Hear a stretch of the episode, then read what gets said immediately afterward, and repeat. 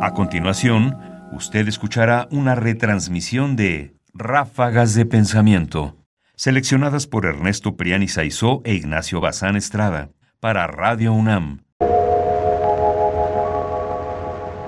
Ráfagas sobre México.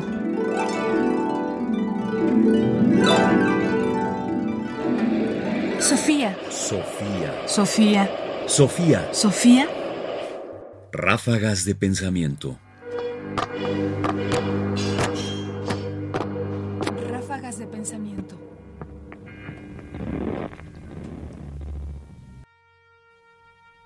El espacio desierto y el espacio social.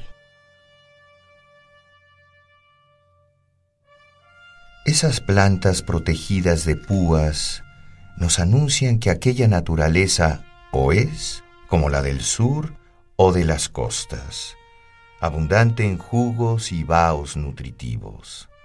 La tierra de Anáhuac apenas reviste feracidad a la vecindad de los lagos, pero a través de los siglos, el hombre conseguirá desecar sus aguas, trabajando como castor, y los colonos devastarán los bosques que rodean la morada humana, devolviendo al valle su carácter propio y terrible.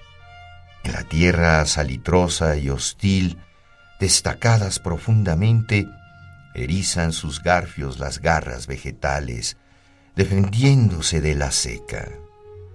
Abarca la desecación del valle desde el año de 1449 hasta el año de 1900. Tres razas han trabajado en ella y casi tres civilizaciones que poco hay en común entre el organismo virreinal y la prodigiosa ficción política que nos dio 30 años de paz augusta. Tres regímenes monárquicos divididos por paréntesis de anarquía. Son aquí ejemplo de cómo crece y se corrige la obra del Estado ante las mismas amenazas de la naturaleza y la misma tierra que cavar. De Netzahualcoyotl al segundo Luis de Velasco y de este a Porfirio Díaz, parece correr la consigna de secar la tierra. Nuestro siglo nos encontró todavía echando la última palada y abriendo la última zanja.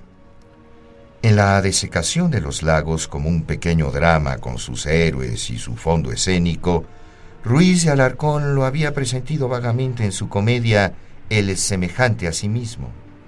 A la vista de numeroso cortejo, presidido por virrey y arzobispo, se abren las esclusas, las inmensas aguas entran cabalgando por los tajos. Ese el escenario y el enredo, las intrigas de Alonso Arias y los dictámenes adversos de Adrián But, el holandés suficiente, hasta que las rejas de la prisión se cierran tras Enrico Martín, que alza su nivel con mano segura. Semejante al espíritu de sus desastres, el agua vengativa espiaba de cerca la ciudad, turbaba los sueños de aquel pueblo gracioso y cruel barriendo sus piedras florecidas, acechaba con ojo azul sus torres valientes. Cuando los creadores del desierto acababan su obra, irrumpe el espacio social.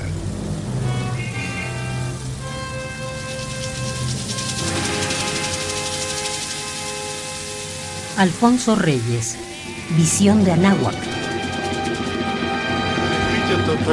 Ah, pinche cara de español, Pinche hermoso, güey. Chinga tu puta madre, pinche hermoso. Ay, güey, vives allá, güey. ¿A poco vives en Los Ángeles? En este pasaje de visión de la náhuatl, sobre todo en la última frase, cuando los creadores del desierto acaban su obra, irrumpe el espacio social, Alfonso Reyes dice algo que nos debería llevar a reflexionar sobre nuestra propia ciudad y sobre los cimientos que la ciudad tiene. Es decir, en dónde vivimos.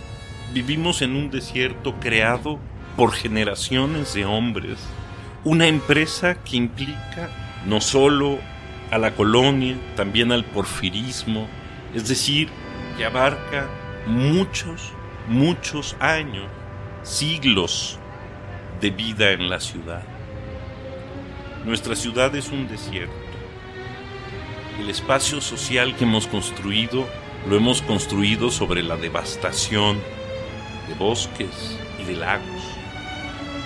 Y quizás deberíamos en algún punto detenernos y pensar si eso tuvo algún sentido, o si eso marca un sentido de lo que quizás somos los habitantes de la Ciudad de México, depredadores, desertificadores, para poder vivir socialmente.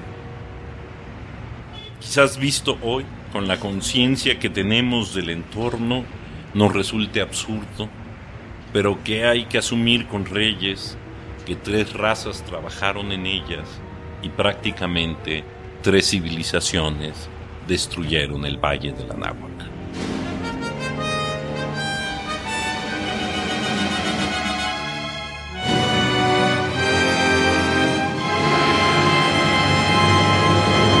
Estuvo buena, porque además es Sofía.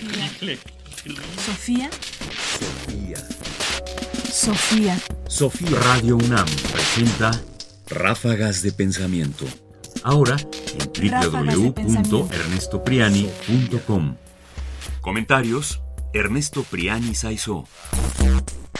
Voces: Margarita Castillo y Guillermo Henry. Controles técnicos: Francisco Mejía. Producción: Ignacio Bazán Estrada. Sofía. Sofía. Sofía.